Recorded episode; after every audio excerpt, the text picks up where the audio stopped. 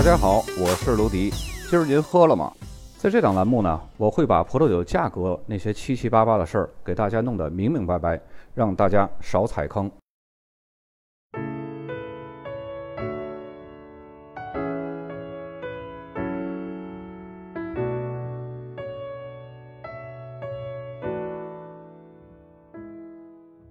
本期节目，咱们来讲西澳洲的最后一个产区。这个片区呢，也是一个非常大的片区，是大南部地区。它是澳大利亚总体面积最大的一个葡萄酒产区，也是西澳洲葡萄酒产量第二大区域。我先解释一下这个产区面积、有效种植面积、还有种植密度以及产量的关系啊。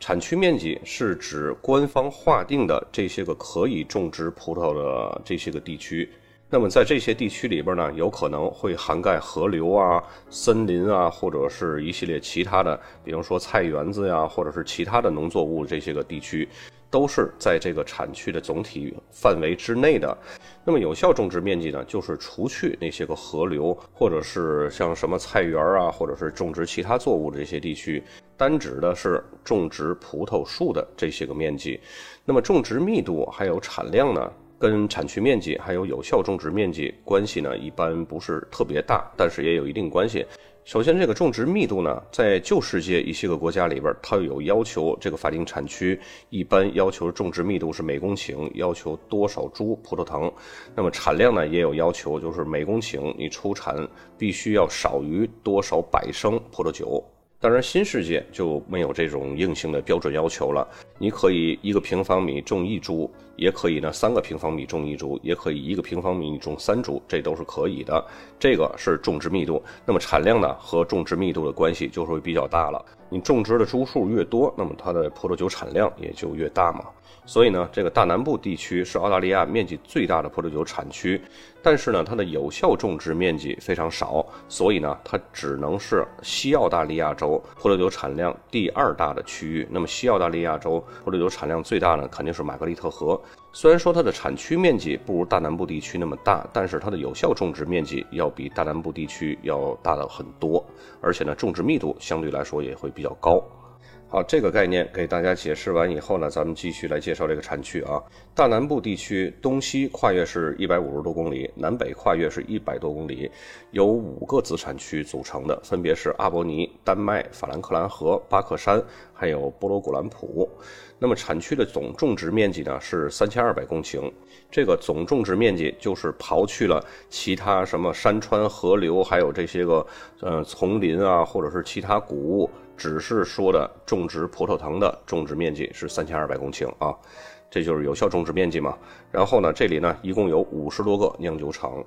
那么这个产区的葡萄种植业呢，是从上世纪五十年代末到六十年代初才开始初步发展的。西澳洲农业部呢，在一九六五年在森林山开辟了一片葡萄种植的试验田，在一九七二年呢，又进行了一次进一步扩大范围的一个试种。并且呢，将首次试种的这些葡萄送去霍顿酒庄，还有山度富酒庄进行试酿，并且呢，是取得了非常好的一个效果。从此呢，大南部地区就进入了快速发展期。到了八十年代呢，产区又步入了大不流行的高速发展期，并且呢，在一九九六年就获得了法定产区的资格。目前这个产区的葡萄酒产量呢，是占整个西澳洲产量的百分之四十。其实这百分之四十你听着是挺多的，但是整个西澳洲这九个产区，一共他们所产的葡萄酒产量呢，比起整个澳洲的葡萄酒产量，那简直是九牛一毛了。河流在大南部地区的葡萄栽培中呢，是发挥着至关重要的作用。不仅呢在划分区域方面，而且呢在干旱地区可以缓解灌溉的需求。法兰克兰河是这里最大的河流，将大南区一分为二。这条河流的起源呢，是一个叫 Tralap 的一个山，但是这个山呢没有中文的一个官方译名啊。那么，然后这条河呢，就一直向南流到一百公里以外的南部海岸。其中，在法兰克兰河呢这个主河流上，还有一条支流叫丹麦河，它是在巴克山附近从法兰克兰河分叉，然后缓缓向南蜿蜒，穿过延绵数公里的丛林，最后会流入丹麦镇外的威尔逊湾。那么这个小镇呢，就是以这条河来命名的，是丹麦葡萄酒子产区的中心。法兰克兰河的主河道再往东呢，又会分出另外一条支流，叫卡尔根河。那么这条河流呢，会流经波罗古兰普子产区，最后会穿过阿伯尼子产区，流入南大洋。大南部地区由于面积范围比较广阔，覆盖区域比较大，因此呢，每个子产区都有自己独特的天然风土。大家看一下这个地图啊，在沿海地区，受南极洲大洋强烈影响的丹麦还有阿波尼子产区，它就属于凉爽型的海洋性气候。越向北部，比如说法兰克兰河、巴克山，还有波罗古兰普这些个内陆地区，气温呢就会越温暖，更具有大陆性气候的特点，降雨量也会相对比较少。那么大南部的各个子产区的土壤也会有所不同。一般来说呢，这里的土壤和马克利特河产区是非常相似的，都是红土、砾石或者是砂质壤土，覆盖在片麻岩还有花岗岩上。那么这里的葡萄酒呢，可以说也是种类繁多的，品质优异的雷司令、霞多丽、希拉子还有赤霞珠为产区赢得了极好的声誉。法兰克兰和巴克山还有波罗古兰普出产的雷司令是风格非常优雅的，并且呢具有绵长的余味，因此也受到这些子产区酒庄的高度重视。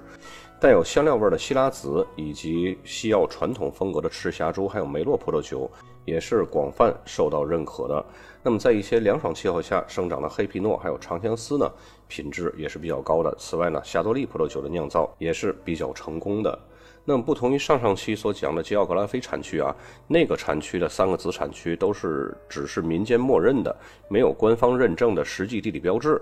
所以他们那儿出产的葡萄酒酒标呢，只能标注吉奥格拉菲。而大南部地区的五个子产区呢，都具有官方认证的独立的地理标志，属于法定子产区。所以呢，一般在标注的时候呢，可以标注大南部地区，也可以标注他们不同的子产区的名称。咱们来逐一介绍一下这五个子产区。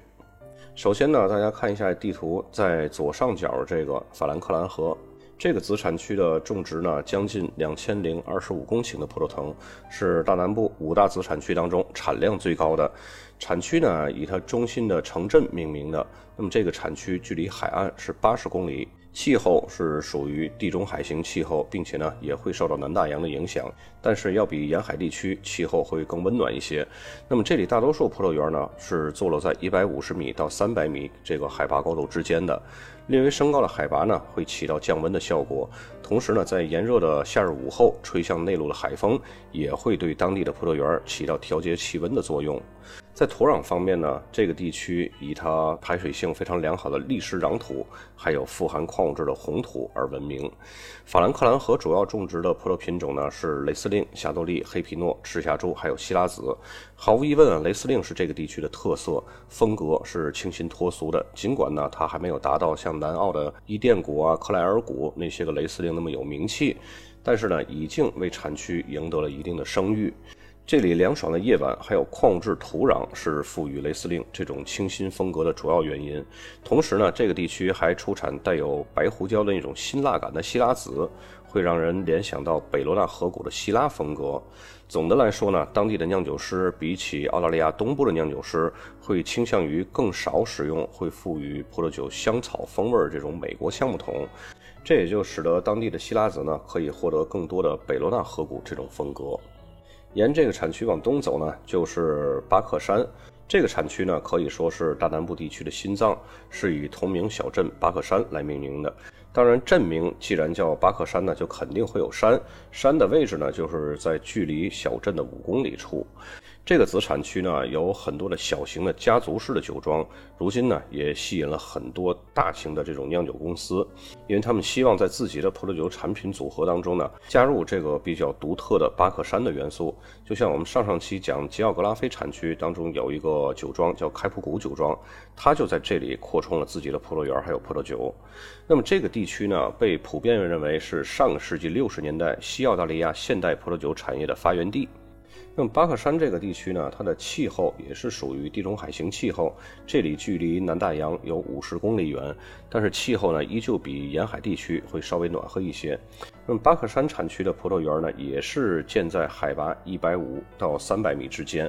和法兰克兰河子产区同样也是得益于炎热夏日午后的吹向内陆的海风起到的气温调节的作用。土壤结构呢也和法兰克兰河非常类似。那么巴克山每一个年份的葡萄酒产量相对比较小，但是呢会以其高品质的雷司令、霞多丽还有黑皮诺而闻名。雷司令当然是这里以及整个大南部地区特色的白葡萄酒，风格也是和法兰克兰河子产区非常相同。同样，这里产的希拉子的风格呢，也是和法兰克兰河非常类似，也是属于那种北罗纳河谷的风格。沿着地图再往东就是波罗古兰普，它是大南部地区最小的一个子产区，是位于大南部所有子产区当中最东北部的。大家有没有看到这个带阴影的这个红色的区域？这个整体就是大南部地区。那么只有这五个小地方，它是属于子产区。那么在这小地方出产的这些个酒，可以冠以自己的这个子产区名称，因为它们都是有独立的官方赋予的这种地理标志。那么在这个大片的红色阴影的这个区域里所产的葡萄酒呢，就只能在酒标上标注大南部地区。那么这个波罗古兰普呢，它是这五个子产区当中靠近最东北部的啊。产区呢是位于一个名叫波罗古兰普的一个小镇附近，并且呢以这个小镇的名字命名。这个波罗古兰普小镇的名字呢是来源于一个圆顶古花岗岩的一个山峰，它的形成呢最早可以追溯到几百万年前的前寒武纪。山峰的最高处可以达到六百七十米，站在这里呢，可以俯瞰整个大南部地区的葡萄园。由于这里的土壤当中呢含有大量的片麻岩还有花岗岩，这也就使得这一地区呢有别于它的邻居阿波尼以及巴克山这两个子产区。虽然这里的最高处是高于其他子产区的，但是葡萄园呢大部分也是处于海拔三百米附近，因此呢气候条件和法兰克兰河以及巴克山是非常相似的，也是地中海型气候，也会得益于吹向内陆的。海风的调节作用，那么种植的葡萄品种还有葡萄酒风格呢，也和巴克山是非常相似，只是这里的雷司令得益于土壤中更多的片麻岩还有花岗岩，会带有更多的矿质气息。丹麦是位于大南部西南部海岸线的这么一个子产区，它产区名呢是得名于同名小镇，小镇的名字呢是取自于法兰克兰河的支流丹麦河。由于地处海岸线啊，因此这里的气候呢就属于凉爽的海洋性气候。丹麦河在这个地区的葡萄种植中是扮演着重要的角色。从法兰克兰河分叉以后呢，形成支流，流经巴克山产区附近，然后呢再向南蜿蜒穿过丹麦产区，直到流入丹麦镇外的威尔逊湾。那么产区的土壤结构呢比较复杂。花岗岩还有片麻岩的上方呢，是富含铁元素的红土以及冲积土。产区主要种植的葡萄品种呢是赤霞珠，还有希拉子。赤霞珠所呈现的风格呢是那种典型的西奥风格，希拉子呢则也是那种类似于北罗纳河谷的带有白胡椒那种辛辣感的风格。最后一个子产区呢就是阿波尼子产区，是所在同名小镇来命名的。那么这里呢是西澳洲最古老的欧洲移民的一个聚集地，是位于大南部地区南部的海岸线，气候条件呢和丹麦自产区一样，也是凉爽的海洋性气候，冬季凉爽潮湿，夏季温暖干燥，昼夜温差也是比较小的。那么这个地区的土壤类型呢是红土砾石，还有呢混合着花岗岩以及片麻岩的沙壤土。产区的主要种植的葡萄品种呢，也是赤霞珠和希拉子。赤霞珠呢，也是典型的西奥风格；希拉子呢，也是那种类似于北罗纳河谷的风格。总体上说呢，大南部地区的葡萄酒均价不会很高，一般呢都是在百元出头。只有像法兰克兰河这个子产区的均价会稍微高一些。然后其次呢，就是丹麦子产区均价会稍微在算是第二梯队吧。剩下的三个子产区的均价也都是在一百多，很少有超过两百块钱人民币的。所以呢，大家可以有机会尝试一下。反正大南部地区的酒也不难买，毕竟嘛，它是西澳洲产量排名第二的，而且它的价格要远远低于产量第一的玛格丽特河。所以同是西澳风格呢，这里的性价比会更高一些啊。那么接下来呢，咱们来看一下酒标。咱们把这个大南部地区，包括它五个子产区的酒标都给找出来了啊。首先第一张，左边箭头指向的就是大南部地区那一行黑色小字儿啊，然后右边的那个箭头指向是赤霞珠。第二张酒标呢，左边箭头指向的也是大南部地区，它的下面的那一行也是赤霞珠。接下来来进入子产区了啊，还是按照咱们产区介绍那个顺序来看这个酒标啊。首先呢是法兰克兰河这个子产区的，左边箭头指向的就是法兰克兰河这个子产区的标记，但是这个酒标上没有显示葡萄品种，对吧？那么说明它就是一瓶混酿葡萄酒。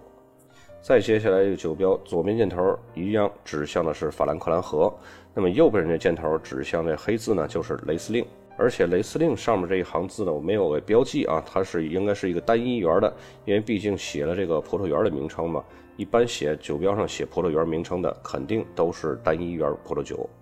再接下来这个酒标左边箭头指向的是法兰克兰河，那么右边靠中上部箭头呢指向是赤霞珠，中下部这个小箭头呢指向的就是葡萄园的名称。那么刚刚我们也说了，只要是标记的葡萄园名称的，肯定就是单一园。再接下来又换产区了啊，是巴克山，左边箭头这个小白字儿就是巴克山，然后右边箭头指向是红字儿就是赤霞珠。再接下来这个酒标左边箭头指向是巴克山，巴克山旁边还显示是西澳洲，对吧？然后右边这箭头指向的就是雷司令。再接下来酒标换产区了又啊，这是波罗古兰普，左边箭头是指向的波罗古兰普子产区，那么右边箭头指向是希拉子。刚刚我们也介绍过，嗯，整个大南部地区，波罗霍兰普啊，包括法兰克兰河，呃，以这几个子产区吧，他们所产的希腊子呢，都有个共同的特点，就是很像北罗纳河谷的风格。因为这边的酿酒师呢，他不会像东边酿酒师那么喜欢用美国桶，所以呢，也就不会赋予葡萄酒更多的香草味道。再接下来，酒标左边箭头指向是波罗古兰普，波罗古兰普下面这个字呢，就是右边箭头指向是黑皮诺。再有下面这一行白字儿，我没有给标记啊，就还标记了大南部地区，然后旁边是西澳洲。这些信息给它标注出来呢，主要就是为了让更多不了解这个波罗古兰普子产区的消费者了解到它是属于哪个大片区、哪个范围的。就好像我要说，嗯，北京全聚德烤鸭总店和平门店，那你一个外地人，你不知道和平门在哪儿，那么我把它再具体到北京西城区和平门，那这样对于一个外地人来说呢，就相对聚焦很多了，信息量就比较大了。